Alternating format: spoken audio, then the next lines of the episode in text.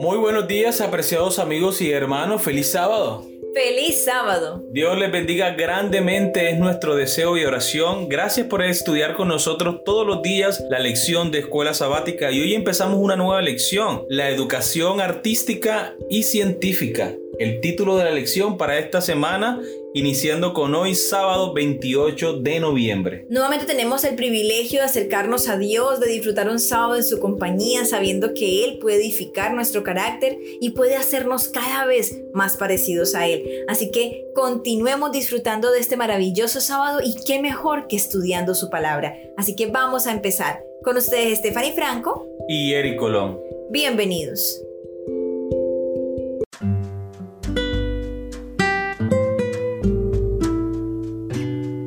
Salmo 19.1 es el versículo para memorizar en esta semana. Los cielos cuentan la gloria de Dios y el firmamento anuncia la obra de sus manos.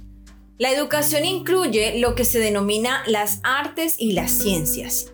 Pero, ¿qué implica aprender o enseñar las artes y las ciencias desde una perspectiva bíblica? ¿Estaremos simplemente ofreciendo versículos bíblicos selectos que se relacionan con un aspecto particular de la medicina moderna o la historia del arte, por ejemplo? Al hacerlo podemos relacionar nuestras lecciones prácticas con el asombroso poder de Dios para crear nuestro mundo complejo. Pero una mera incorporación de las escrituras en una lectura de un libro de texto es solo una pequeña parte de la verdadera educación, la educación que es salvífica y redentora. Para introducir la fe en la enseñanza y el aprendizaje no basta solo con un par de versículos que vayan muy a tono al tema que se va a estudiar en la clase. La integración de la fe está en todo, desde la forma como se viste el docente, desde la forma como se expresa con sus estudiantes, cómo inicia la clase. La integración de la fe está en todo, lo que se enseña, pero también en lo que se proyecta como docente, como cristiano, como persona. La integración de la fe está en el canto que se entona al iniciar la clase, la oración, los pedidos de oración de los estudiantes y la intercesión de la oración que hace el docente en ese inicio de clase. La integración de la fe en el caso de que se va a enseñar arte, todos los temas deben estar enfocados en resaltar quién es el gran artista, quién es el gran creador y diseñador de todo lo que nosotros vemos. Cada tema debe llegar a esa conclusión. Entonces es un estilo de vida señalar a Jesús en todo lo que hacemos, reconocerlo en cada aspecto de nuestra vida, que el estudiante al finalizar la clase pueda concluir, Dios es grande y para siempre es su misericordia. Amén. Para que esa educación realmente funcione, necesitamos que la palabra de Dios dé carácter a la enseñanza de cada disciplina, desde las humanidades hasta la biología molecular. Sin la Biblia, podemos perder de vista la enormidad de Dios, de su soberanía como creador y sustentador de nuestro mundo. Esta semana veremos algunos principios relacionados con nuestra manera de enseñar las artes y las ciencias desde la perspectiva cristiana y su cosmovisión. La Biblia dice que el ser humano fue hecho del polvo de la tierra. Eso dice la Biblia, que Dios moldeó un muñeco de barro, ¿cierto? Del polvo de la tierra hizo lodo y formó al hombre, y sopló en su nariz aliento de vida.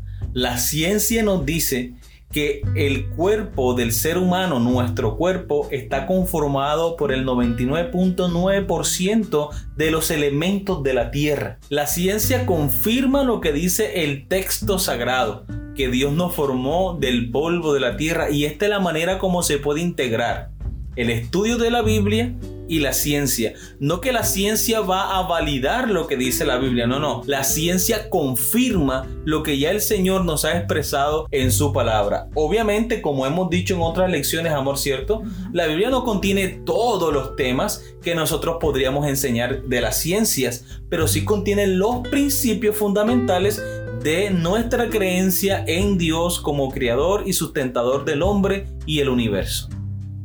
Así es, amor, y es muy importante que tengamos en cuenta que absolutamente todos los temas de la vida podemos encontrarlos de una manera aplicada en las enseñanzas que trae las Sagradas Escrituras. Ahora quiero compartir con cada uno de ustedes, queridos amigos y hermanos, algunos comentarios de nuestra hermana Elena de White. No hay nada que esté mejor calculado para vivificar la mente y fortalecer el intelecto que el estudio de la palabra de Dios. Ningún otro libro es tan potente para elevar los pensamientos y dar vigor a las facultades como las amplias y ennoblecederas verdades de la Biblia. Si la palabra de Dios fuera estudiada como debiera hacerlo, los hombres tendrían una amplitud de opiniones, una nobleza de carácter y una estabilidad de propósito que rara vez se ve en estos tiempos. La búsqueda de la verdad recompensará a cada paso al que ande tras ella. Cada descubrimiento abrirá campos más ricos para su investigación. Consejos para los maestros, página 444. La tarea de cada maestro y padre debería ser la de ligar la mente de los niños y jóvenes a las grandes verdades de la palabra inspirada.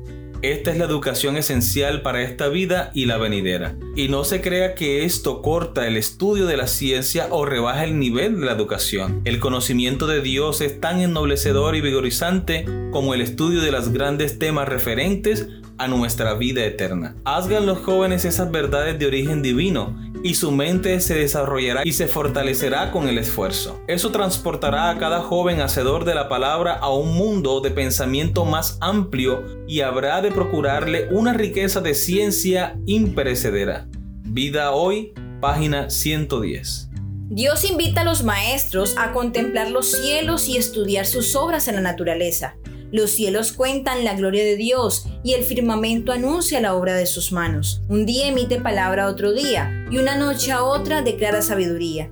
No hay lenguaje ni palabras, ni es oída su voz, como está en Salmos capítulo 19 versículos 1 al 3. ¿No nos esforzaremos por comprender las obras maravillosas de Dios?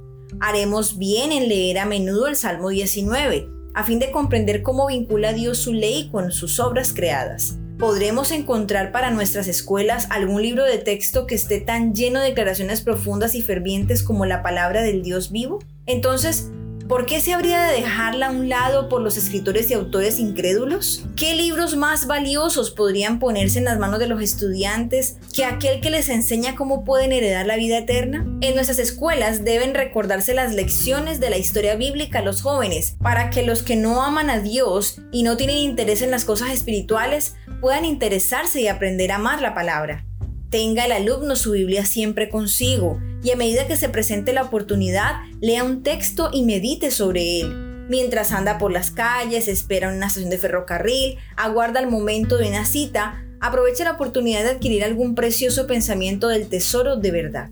Consejos para los maestros, páginas 438, 446 y 447. Muy bien, queridos amigos y hermanos, hemos llegado al final de la lección para el día de hoy. Espero que haya sido de crecimiento espiritual para ustedes como lo ha sido para nosotros. Y recuerden nuestra cita para el día de mañana para una nueva lección. Dios les bendiga.